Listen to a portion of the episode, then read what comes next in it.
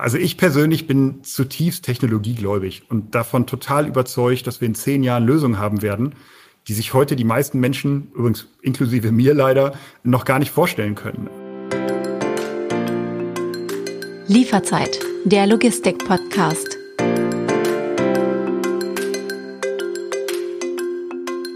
Willkommen bei Lieferzeit, der Logistik-Podcast. Mein Name ist David Siems, ich bin Journalist aus Hamburg und in jeder Folge spreche ich mit Expertinnen und Experten zu den wichtigsten Themen aus der Branche. Mein Gast heute ist äh, ein Mann, der seit seinem 15. Lebensjahr mit dem gleichen Gazelle Hollandrad durch die schöne Stadt Hamburg fährt. Damals ist er noch durch Münster gefahren. Herzlich willkommen, Dennis Kollmann, CSO von Hermes Germany. Moin David, hey.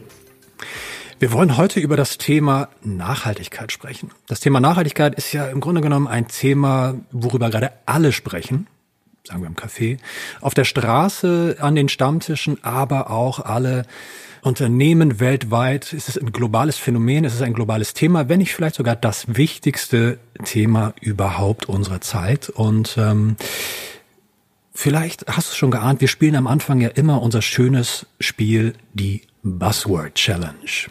Ich freue mich drauf. Buzzword Challenge. Kurz nochmal zur Erklärung, wer die Buzzword Challenge noch nicht kennt. Ich werde Dennis jetzt ein Buzzword vorgeben und er hat 20 Sekunden Zeit, dieses Buzzword zu erklären. Dieses Buzzword lautet heute Nachhaltigkeit. Die Zeit läuft ab jetzt. Nachhaltigkeit, das ist ein spannender Begriff. Ähm, also wir beide haben Kinder ziemlich im gleichen Alter und es geht für mich darum, dass wir denen die Welt so übergeben, bei allem, was wir tun, dass sie möglichst noch die gleiche ist, wie wir sie übernommen haben. Also alles, was wir tun, sollte möglichst die Umgebung um uns herum nicht verändern, sondern nachhaltig in der Form beibehalten. Vielen Dank. Knapp 21 Sekunden. Das war ziemlich on point. Nachhaltigkeit ist ja, wie ich schon gerade gesagt habe, ein unglaublich schwammiger Begriff. Ganz viele Personen, Unternehmen, CEOs beanspruchen das Thema oder diesen Begriff auch für sich und ähm, ja, ordnen ja auch so ihr Handeln diesem Begriff unter. Jetzt sind wir ja hier unter uns, äh, Dennis, und lass uns mal hinter die Kulissen eurer Verhandlungen mit den Auftraggebern schauen. Mich interessiert, welchen Stellenwert hat die Klimabilanz eurer Dienstleistungen denn da wirklich? Ist Nachhaltigkeit für die Online-Shops eher nice to have, also so eine Art Modebegriff fürs Image oder handfeste Voraussetzung für eine Zusammenarbeit? Das Thema Nachhaltigkeit hat in den letzten Jahren wirklich massiv an Bedeutung zugenommen und ist mittlerweile absolut omnipräsent. Und einige große E-Commerce-Player, ich sage nur Climate Pledge und so weiter, haben eigene große CA-Bereiche mit eigenen Programmen und gehen sehr tief mit uns ins Detail, diskutieren wirklich auf Maßnahmenebene, äh, welche Daten müssen wir in welcher Form wie zuliefern. Andere Händler erwarten eher, dass man individuell für eine CO2-Neutralität der Zustellung sorgt. Also da gibt es verschiedene Schattierungen, aber absolut richtig, von einem Nischenthema hat sich das Thema wirklich äh, zu einem ganz, ganz großen Thema entwickelt. Wir haben in diesem Podcast oder ich habe in diesem Podcast mit vielen Expertinnen und Experten über verschiedene Facetten der Nachhaltigkeit gesprochen. Wie kann nachhaltige Zustellung in der Paketlogistikbranche aussehen? Dann haben wir über die Themen Cargo Bikes gesprochen, die elektrisch angetrieben werden. Dann haben wir über das Thema E-Transporter gesprochen, ähm, wo Hermes auch schon sehr gut dabei ist. Man könnte als Laie doch denken, hm, dann liegt das Erfolgsrezept doch eigentlich auf der Hand. Alle Pakete per E-Transporter oder Lastenrad zustellen und ähm, die Auftragslage boomt, wenn alle bei dem Thema ja auch mitmachen wollen. Ähm, warum macht ihr das nicht einfach so? Ja, das klingt in der Tat super trivial. Ich ärgere mich gerade, dass ich da selber noch nicht drauf gekommen bin. aber äh, aber ähm, also, um da ein bisschen detaillierter und sachgerechter drauf einzugehen, also du hast jetzt gerade bewusst oder unbewusst zwei Facetten in deiner Frage adressiert. Also das eine ist, mit Lastenrad, Sprinter hast du ja explizit Transportmittel der letzten Meile erwähnt, also der Feindverteilung, die auf den letzten Kilometern, zum Beispiel innerhalb von Hamburg, innerhalb des Stadtteils Volksdorf, Eimsbüttel, was auch immer, wirkt. Und hier sind wir dabei, gute technische Möglichkeiten für den Einsatz CO2-freier Zustellung zu schaffen. Die letzte Meile steht aber leider nur für knapp 50 Prozent aller Emissionen und den ungefähr gleichen Anteil nimmt nochmal die letzte, die lange Strecke, also der Transport von München nach Hamburg, da wo wir auf der Autobahn einen LKW sehen, ein. Und hier fehlen aktuell schlicht technologische Lösungen für einen emissionsfreien Transport. Also, das heißt Teilantwort eins. Warum machen wir das nicht einfach? Es fehlen echt noch technische Lösungen. Teil zwei und das versuche ja auch immer meine Aussagen ein bisschen zu belegen, hat Spectors in seinem aktuellen E-Commerce-Monitor, über den ich letzte Woche gestolpert bin, nochmal schön herausgearbeitet. Die haben nämlich als einen der Top 5 Trends im E-Commerce äh, herausgestellt, kostenfrei, nachhaltig, bequem. Die Verbraucher haben hohe Ansprüche an die Zustellung, zeigen aber eine geringe Zahlungsbereitschaft dafür. Das heißt, in den Bereichen, in denen wir heute schon Lösungen haben, die existieren, sind die aber meistens deutlich teurer als die herkömmlichen Optionen. Und es besteht nur eine keine bis zu einer geringen Zahlungsbereitschaft. Und die Margen in der Logistik, das ist ja durchaus bekannt, sind, sind tendenziell eher schmal. Das heißt, wir können hier auch nicht einfach unbegrenzt in Vorleistung gehen. Wenn du sagst, technische Herausforderungen, technische Mängel sind noch da, jetzt könnte ich ja gegenhalten, okay, Elektromobilität boomt, Infrastruktur wächst, auch die Reichweiten von E-Akkus nehmen ja rapide zu, scheinbar schon monatlich, ne, dass es dort enorme Sprünge gibt. Also wir reden ja jetzt hier nicht von E-Transportern, die jetzt nur noch 100 Kilometer fahren können, sondern wenn man der Automobilbranche glaubt, dann ähm, können nicht nur kleinere PKWs für zwei bis fünf Personen jetzt auch schon problemlos von Hamburg bis München fahren, sofern man sich einen Tesla leisten kann, sondern ähm, auch schon günstigere Autos. Also ist das, das klingt so ein bisschen äh, mit Verlaub wie eine Ausrede zu sagen, die Technik ist noch nicht so weit. Ja, ich komme da gleich drauf. Das ist schon ein relevantes Thema. Aber also philosophisch würde ich auf deine Frage, was braucht ihr eigentlich, um das Thema zu überwinden, würde ich sagen, naja, Nachhaltigkeit realisieren wir in der Gemeinschaft. Und es geht immer darum, wie können wir mit allen Partnern gemeinsam die Herausforderungen, die vor uns liegen, lösen. Aber keine Angst, ich werde jetzt auch noch mal ein bisschen konkreter. Und wir versuchen eben genau, um uns nicht auf diese Ausrede, die du skizziert hast, zu verlassen und zu sagen, na ja, wir würden ja gerne, aber die anderen mhm. liefern nicht und darum können wir nicht, versuchen wir natürlich Allianzen zu schmieden, um bestehende Hindernisse zu überwinden. Nimm das Beispiel Lastenräder. Wir haben uns alle Produkte angeguckt, die es auf dem Markt gab, haben gesagt, hm, keins von denen adressiert irgendwie die Needs, die wir haben. Also haben wir geguckt, mit wem können wir denn gemeinsam was entwickeln? Denn leider hatten wir jetzt nicht wie die Post so ein Budget, um zu sagen, wir machen irgendwie eine eigene Company auf. Also sind wir hier eine Entwicklungspartnerschaft mit Ono eingegangen. Und äh, die bringt uns echt nach vorne, weil wir mit den Kollegen gemeinsam Bikes bauen, die genau unsere Herausforderungen und die stehen natürlich stellvertretend äh, für die gesamte Cap-Industrie, so spezifisch sind wir als Hermes jetzt auch nicht, gute Lösungen zu entwickeln, die dann auch dem restlichen Markt zur Verfügung gestellt werden können. Aber du hast es eben angesprochen, insbesondere im Bereich der Events haben wir echt noch massive technische Herausforderungen, denn die Reichweite, ja, die ist dann vielleicht bei 120 Kilometer mittlerweile, aber die Touren, die wir fahren, sind eben deutlich, deutlich länger. Und diese Autos sind ja auch extrem teuer. Und wir alle kennen das. Investitionsgüter leben davon, dass sie möglichst intensiv genutzt werden können. Und wenn ich da jetzt so einen Sprinter kaufe, der hohe fünf bis dann auch mal sechsstellige Beträge kostet, und der hängt aber über Nacht zehn Stunden an der Steckdose, naja, dann kann ich den halt nicht für den originären Zweck nutzen. Das heißt, der Fortschritt muss viel, viel schneller gehen. Und äh, wir sehen das in der Tat bei den Pkw. Du hast es angesprochen. Ich privat fahre auch einen Hybrid, der ist anderthalb Jahre alt und hat eine elektrische Reichweite von 35 Kilometern. Also wenn wir ehrlich sind, eigentlich nichts. Ja, mhm. damit komme ich ins Büro, den lade ich hier, dann komme ich wieder nach Hause und komme wieder ins Büro. Das, also ich schaffe es komplett emissionsfrei ins Büro, aber weiter auch nicht. Das Nachfolgemodell, was seit drei Monaten auf dem Markt ist, schafft schon 100 Kilometer. Mhm. Das ist eine Verdreifachung. Ja, jetzt bin ich noch zu weit weg von der Kfz-Industrie, um zu sagen, ob es das Moore'sche Gesetz auch für Batteriereichweiten gilt.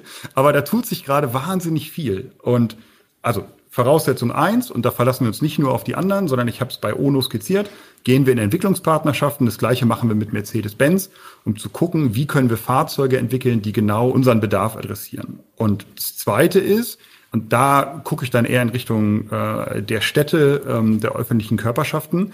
Wir brauchen natürlich, wenn wir über Lastenräder sprechen, auch stadtnahe Mikrodepots. Denn sag mal, wenn ich heute äh, außerhalb der Städte meine Sprinter volllade, fahre Touren mit 180 Sendungen, die dann mal 150 Kilometer dauern, äh, und ich möchte das mit dem Fahrrad machen, dann muss ich irgendwo dieses Fahrrad auch beladen können. Ähm, das heißt, da brauchen wir einfach die Unterstützung der Innenstädte. Und das klappt an vielen Stellen schon wirklich gut. Ja, denk an unseren Blueprint in Berlin wo wir über 300.000 Einwohner wirklich komplett emissionsfrei beliefern. Nachdem wir den Innenstadtring von Berlin zur grünen Zone für Hermes erklärt haben, hat wirklich an keinem einzigen Tag mehr ein Verbrennungsmotor diesem Bereich befahren. Das schaffen wir komplett emissionsfrei. Ähm, aber da müssen wir eben mit den Städten zusammenarbeiten. Da brauchen wir also den Support der Städte. Beim Thema Nachhaltigkeit geht es auf der einen Seite ja quasi um die Erkenntnis zu sagen, wir alle müssen beim Thema Klimaschutz dabei sein, beitragen, nicht nur im privaten Bereich, sondern auch auf einem Corporate Level. Das ist ja schön und gut, wenn man diesen Goodwill zeigt und diesen Goodwill auch entwickeln kann. Nun ist es so, du bist Chief Sales Officer und guckst wie kein anderer auch auf die Zahlen. Das heißt, das Thema Nachhaltigkeit umsetzen muss gleichzeitig auch in einer wirtschaftlichen Balance stattfinden. Inwiefern ist das so ein, so ein Hemmnis zu sagen, ach Mensch, ich würde eigentlich viel stärker gerne auch, oder wir würden viel stärker auch gerne in Technologie investieren müssen, aber gleichzeitig ja wirtschaftlich bleiben. Wären wir eine, eine gemeinnützige Organisation, die unbegrenzte Budgets zur Verfügung hätte, dann könnten wir deutlich mehr CO2 reduzieren, als wir das heute tun. Das wäre aber in unserer heutigen Setting ein sehr kurzfristiger Effekt, weil dann wird es uns auf sehr kurze Zeit nicht mehr geben. Das heißt, wir müssen immer smarte Lösungen finden wo zum einen wir natürlich als Unternehmen, das ist unsere Managementleistung, es schaffen, die heutigen Technologien so einzusetzen, dass die den bestmöglichen Beitrag bringen, respektive wir über diese Entwicklungsperspektiven, über Entwicklungspartnerschaften neue Technologien schaffen, die uns helfen, CO2 zu vermeiden, aber eben auch im kontinuierlichen Dialog, wir haben das initial gesagt, mit unseren Stakeholdern, mit den E-Commerce-Händlern, denen das Thema auch wichtig ist, A, über eine Kostenbeteiligung zu sprechen oder B, Prozesse zu implementieren, indem wir Verpackungen optimieren, indem wir Auslastung der Transporte optimieren, die uns eben helfen, auch im heutigen Setting CO2-Emissionen zu vermeiden. Auch das ist ja ein relevantes Thema, nicht nur andere Technologien einzusetzen, sondern die Ineffizienzen, die ich heute im System habe, zu beseitigen. Auch das spart ja im Vergleich zu heute CO2.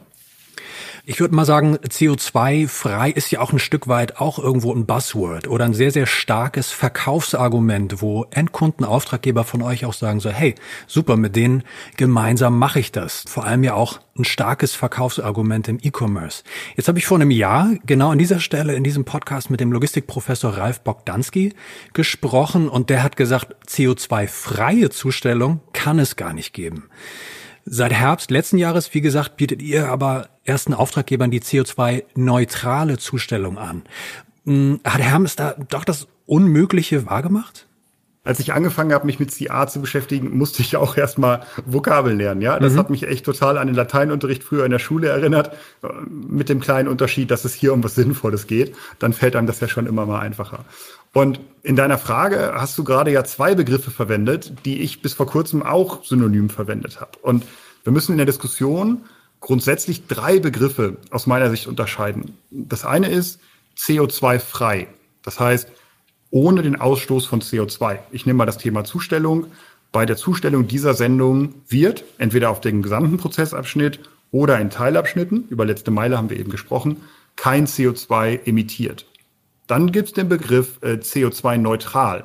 Das ist eher, ja, ich sag mal so eine bilanzielle Sicht, ja, kann man sich vorstellen mit soll und haben. Da wird schon CO2 emittiert, aber durch Kompensationsprojekte das CO2 entsprechend äh, kompensiert, sodass wir sagen, dieser Vorgang war neutral. Und dann gibt's noch, das ist der Begriff, der über allem schwebt, das ist Klimaneutralität. Auch den verwende ich manchmal noch relativ leichtfertig. Aber klimaneutral heißt eben, dass nicht nur die Treibhausgase in ein Gleichgewicht kommen, sondern eben alle anderen Effekte. Ja? Aerosole in Abgasen haben eine kühlende Wirkung. Kondensstreifen bei Flugzeugen haben eine Wärmewirkung. Oder nimm doch nur mal, wir haben eben über Lastenrad gesprochen, die Produktion des Lastenrades. Rechne ich das dann der Distribution des Paketes zu oder sage ich, hätte es das Paket nicht gegeben, hätte es das Lastenrad nicht gegeben? Auch diese äh, Emissionen und, und negativen Treibhauseffekte, äh, die bei der Produktion des Lastenrades entstehen, muss ich abziehen. Also da ist leider relativ klar, das Gesamtsystem Klima werden wir als Hermes, wenn wir Pakete zustellen, nicht neutral gestalten können. Wir können aber über das Thema CO2-Freiheit und CO2-Neutralität sprechen.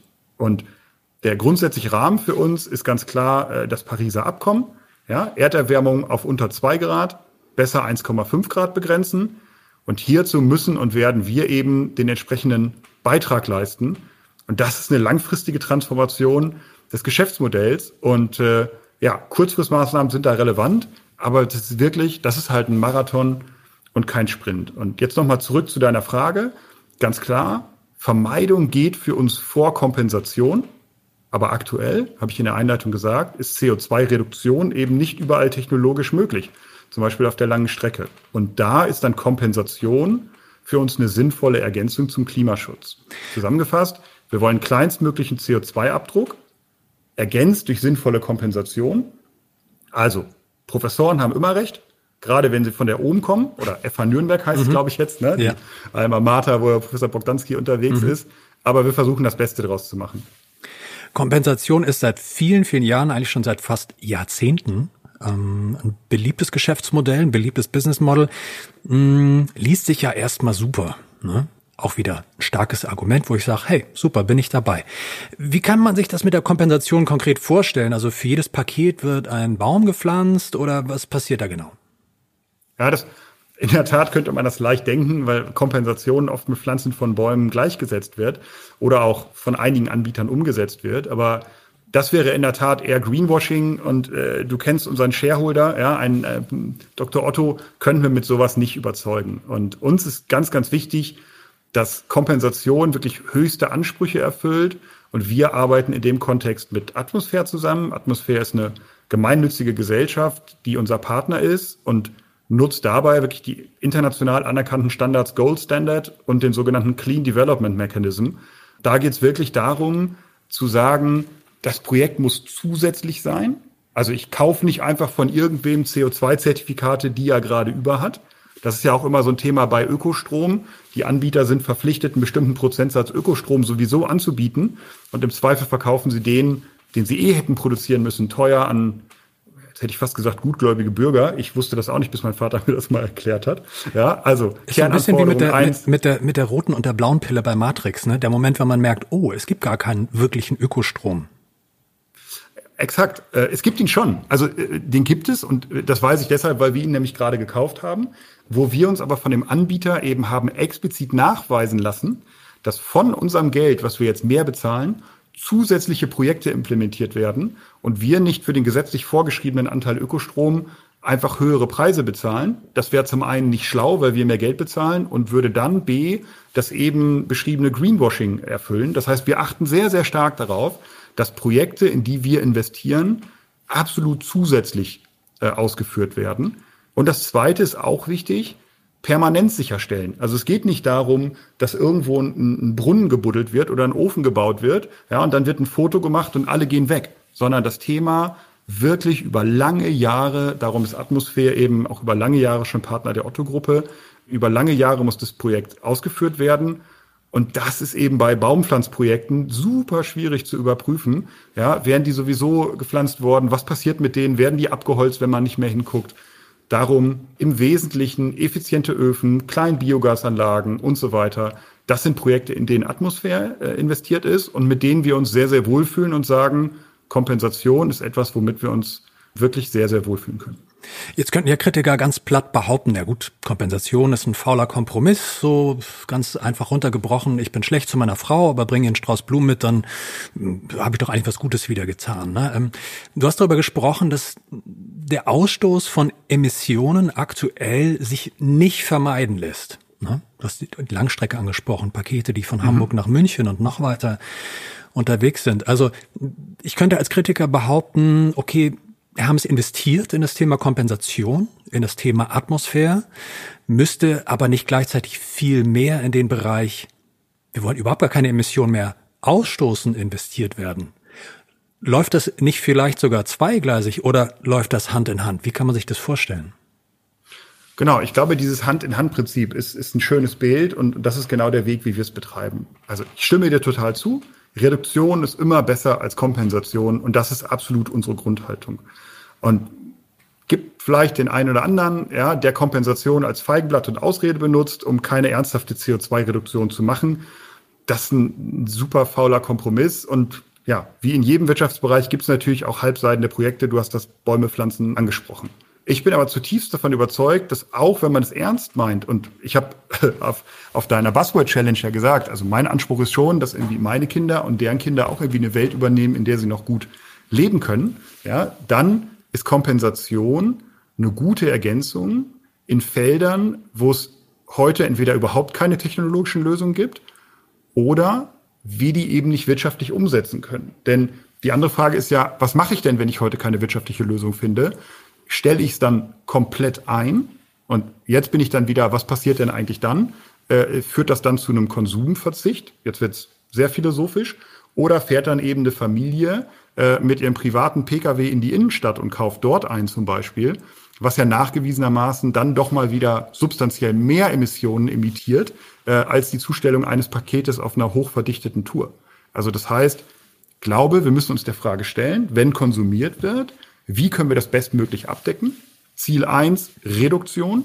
Da, wo Reduktion nicht vernünftig darstellbar ist, Kompensation. Du hast eingangs gesagt, die Zahlungsbereitschaft bei den Kunden ist eigentlich nicht wirklich da. Gleichzeitig wollen aber alle an dem Thema Nachhaltigkeit partizipieren. Alle wollen grün sein, wollen natürlich gar nicht da wie so ein, wie so ein ja, Stück Klopapier da irgendwie so am Schuh kleben haben, sondern alle wollen clean unterwegs sein und wollen bei dem Thema partizipieren. Wer zahlt das Thema Nachhaltigkeit? Wer zahlt den Willen zur Nachhaltigkeit am Ende des Tages? Seid es dann doch nur ihr? Ich habe jetzt irgendwie noch das Bild mit dem Klopapier am Schuh vor Augen, ehrlich gesagt, und überlege gerade, wie ich das aus den Köpfen der Hörern rauskriege. Aber ich versuche das mal mit so, einem, mit so einem kleinen Werbeblock irgendwie, wie cool wir das alles machen. Ähm, na, also Spaß beiseite. Den größten Teil der Anstrengung, die Herausforderungen sehen wir natürlich bei uns selber. Ja, das ist total klar. Ich habe eben von der Managementleistung und auch von einem Anspruch gesprochen, den wir an uns haben. Wir sind die Nummer zwei des Marktes als Hermes. Wir wollen da Innovationsführer sein. Wir glauben, dass wir auch den Markt gestalten können. Und wir wissen aber auch, dass alle Wettbewerber von uns, ja, sei es eine DRL, sei es ein DPD, sei es ein GLS, äh, dass die alle dieses Thema als große Herausforderung erkannt haben. Und bei allem Wettbewerb gibt es ja auch gewisse Initiativen, an denen wir gemeinsam arbeiten, weil das natürlich unser gemeinsames Ziel als Branche ist, möglichst nachhaltig zu wirtschaften. Und jetzt versuche ich aber noch mal ein paar Themen zu konkretisieren, wie wir das gemacht haben, wo wir eben keine Mehrkosten an andere Player im Markt weitergegeben haben. Ich habe eben das Thema Ökostrom für unsere Sortierzentren angeführt. Jetzt kann man sagen, na ja, das bisschen Strom, sagen die Hörer und du, ihr müsst euch vorstellen, das sind echt Riesenanlagen, die laufen zum Teil 24-7 mit riesen Sortieranlagen. Das heißt, Strom ist bei uns schon ein relevanter Prozentanteil an den Emissionen das Thema Bauen. Ja? Bauen hat einen riesen Klima-Impact und wir bauen eben immer mit nachhaltigen Standards und investieren auch in alternative Zustellmethoden. So. Und wir müssen natürlich smarte Lösungen schaffen. Berlin habe ich erwähnt. Und in Berlin, und das ist die Herausforderung, die wir uns selber stellen, in Berlin haben wir es zum Beispiel geschafft, das Thema kostenneutral abzubilden. Warum? Der Verkehr in der Innenstadt von Berlin fließt mit ungefähr 10 kmh. Das heißt, da kann so ein Lastenrad einen echten Unterschied machen. Das Lastenrad per se ist teurer, hat nicht die Effizienz in der Dropdichte, aber im Vergleich zu einem Auto, Parkplatzsuche, viele Staus und so weiter, schaffen wir das. Das können wir in Ballungsgebieten in den Innenstädten machen. Das wird im bayerischen Wald aber eher schwierig. Und hier müssen wir was Neues innovieren. Und das ist eine Herausforderung, der wir uns stellen wollen. Aber natürlich, du hast gefragt, wer zahlt die Party am Ende des Tages? Ja. Wir tragen unseren Beitrag bei. Aber natürlich müssen wir auch unsere Kunden, die E-Commerce-Händler, an einem Teil der Kosten, zumindest für die Kompensation, äh, beteiligen. Und bei unserem Endkundenprodukt C2C, weißt du, unser Claim ja ist mit drin, da ist das im Preis entsprechend inkludiert. Das war jetzt doch zum Ende der kurze Werbeblock. Nutzt unser C2C-Produkt. Magst du mal so ein bisschen kurz beschreiben, wie kann man sich so einen Wettbewerb vorstellen? Ne? Also du hast die anderen Player, eure Konkurrenten im Markt erwähnt. Ist das ein kreativer Wettbewerb? Ähm, kann man sich das so vorstellen wie Federer, Nadal, Djokovic, die sich gegenseitig so zu Höchstleistung anspornen? Das ist jetzt irgendwie ein sehr romantisch gemaltes Bild. Gönnt man sich nicht das Schwarze unterm Fingernagel? Also wie sieht so ein Wettbewerb aus? Ist das ein Sprint, wo jeder versucht irgendwie als erstes ins, ins Ziel zu kommen oder wo finden vielleicht sogar Kooperationsprojekte statt? Ja, genau. Ich würde jetzt gerade sagen, dass das ist, das ist sehr situativ. Ja, wann immer wir uns beim Kunden treffen, gibt's natürlich voll auf die zwölf und keiner gönnt dem anderen irgendwas. Ähm, auf der anderen Seite eint uns eben an bestimmten Stellen ein Interesse. Und wir sind ja zum Beispiel im gemeinsamen Branchenverband BIEC organisiert. Da müssen wir natürlich immer sehr aufpassen. Da sind immer auch Anwälte dabei, die das Ganze kartellrechtlich äh, überwachen, weil es darf natürlich keinerlei Absprachen geben und so weiter. Da sind wir natürlich extrem vorsichtig. Aber bei allem Wettbewerb um die Kunden eint uns natürlich das Interesse an möglichst sinnvollen, möglichst günstigen Lösungen. Und das heißt immer wieder, setzen wir auch auf gemeinsame Kooperationsprojekte, wenn wir glauben, dass es uns gemeinsam nach vorne bringt. Das ist ja so, wie Nadal und Djokovic vielleicht auch manchmal gemeinsam trainieren ja, sich aber dann doch ihre Trainingsgeheimnisse nicht verraten. Jeder übt dann nur die Schläge, von denen der andere sowieso weiß, dass er sie hat. Mhm. Und wenn die sich dann im Wimbledon-Finale treffen, dann schenken die sich aber nichts. Dann ist Showtime und dann werden dann doch die wahren Stärken offenbart. Wir sind fast am Ende dieser Podcast-Folge angekommen. In guter Tradition zum Schluss ein Blick in die Glaskugel. Wo steht die Branche in Sachen CO2-Emissionen in zehn Jahren? Was, was glaubst du, gilt dann das Zitat von Herrn Bogdanski immer noch? Also, dass CO2-freie Zustellung ein Armenmärchen ist? Oder wie weit sind wir dann? Na, ich habe es ja eben gesagt, Professoren haben natürlich immer recht, aber sind ja auch flexibel genug, äh, mit der Zeit zu gehen. Und also ich persönlich bin zutiefst technologiegläubig und davon total überzeugt, dass wir in zehn Jahren Lösungen haben werden, die sich heute die meisten Menschen, übrigens inklusive mir leider, noch gar nicht vorstellen können. Wenn wir ein Thema ernst nehmen als Menschheit, ja, dann können wir richtig, richtig viel bewegen in sehr kurzer Zeit. Denk an die Reichweite meines Autos, verdreifacht innerhalb von zwei Jahren. Und das ist nur, weil auf einmal Nachfrage da ist. Ansonsten mhm. wette ich mit dir, wird Volvo immer noch bei 35 Kilometern stehen. Oh, das Absolut, müssen wir jetzt ja. wahrscheinlich bieten. Ne? Wobei ich habe auch, also Volkswagen ist natürlich auch super und BMW und Mercedes. Ist das jetzt wieder so ein ähm, Schleichwerbeblock irgendwie für Nee, gar, naja, gar nicht. Darum habe ich ja versucht, alle anderen Automarken, okay. die mir eingefallen sind, auch noch rein. Wundert mich, dass du jetzt keinen Tesla erwähnt hast. Äh, ja, den natürlich auch. Den ja. natürlich auch. Ähm, so, ich denke immer nur an Autos, wo ich genug Platz für das Gepäck hinten drin. Aber also zurück zum Thema Reichweite des Autos oder denk an den Corona-Impfstoff. Was haben wir da, als wir ein Thema wirklich ernst genommen haben, als es wirklich pressiert hat? Ja, was haben wir da erreicht? Aber also eine Sorge kann ich dir auch nehmen. Wir werden jetzt als Organisation natürlich nicht warten, bis es irgendwie Boom macht und die Mega-Innovation da ist, sondern bei Nachhaltigkeit und Klimaschutz geht's halt heute wirklich um die Summe vieler, zum Teil kleiner, zum Teil schmerzhafter Schritte, aber die machen eben zusammen den großen Unterschied. Und aus meiner Sicht werden wir weiter Emissionen haben, ja, aber diese im Vergleich zu heute deutlich, deutlich reduziert haben. Und jetzt mal wirklich nach vorne geguckt. Lange Strecke habe ich eben gesagt, haben wir noch gar nichts heute. Es gibt erste Elektro-, erste Wasserstoff-LKWs. Aber in zehn Jahren wäre schon meine Erwartungshaltung, wir haben technologisch reife und auch wirtschaftlich tragfähige Konzepte, um die Emissionen an der Stelle Schritt für Schritt zu reduzieren. Und ob das dann Elektrizität, Wasserstoff oder irgendwas anderes bleiben wird, das werden wir sehen. Und jetzt mal, ich weiß ja, du liebst Filmzitate. Ja, vielleicht fliegen demnächst auch wasserstoffgetriebene Drohnen über unsere Autobahnen und ersetzen den Diesel-LKW auf der rechten Spur. Ich sage nur das fünfte Element. Ja, also wer weiß, ob das Realität wird. Bruce Willis lässt grüßen. In zehn Jahren bin ich mir sicher, dass du auf jeden Fall dein 30 Jahre altes Gazelle-Fahrrad immer noch fahren wirst, denn das ist ja quasi holländische Handwerkskunst, die unkaputtbar ist. Dennis, ich danke dir vielmals für die Folge. Hat mir wie immer sehr viel Spaß gemacht. Und äh, in der nächsten Folge sprechen wir über ein ganz ähnliches Thema oder eigentlich ist die Fortsetzung dieses Themas, nämlich Nachhaltigkeit. Und dann konzentrieren wir uns auf das Thema Verpackung. Wie nachhaltig sind Verpackungen aktuell und was müsste eigentlich geschehen in der Industrie, damit vielleicht auch Verpackungen und alles, was in den Verpackungen drinsteckt, auch noch ein Stück nachhaltiger wird. Dennis, vielen Dank und äh, ich freue mich aufs nächste Mal. Vielen Dank, David. Hau rein.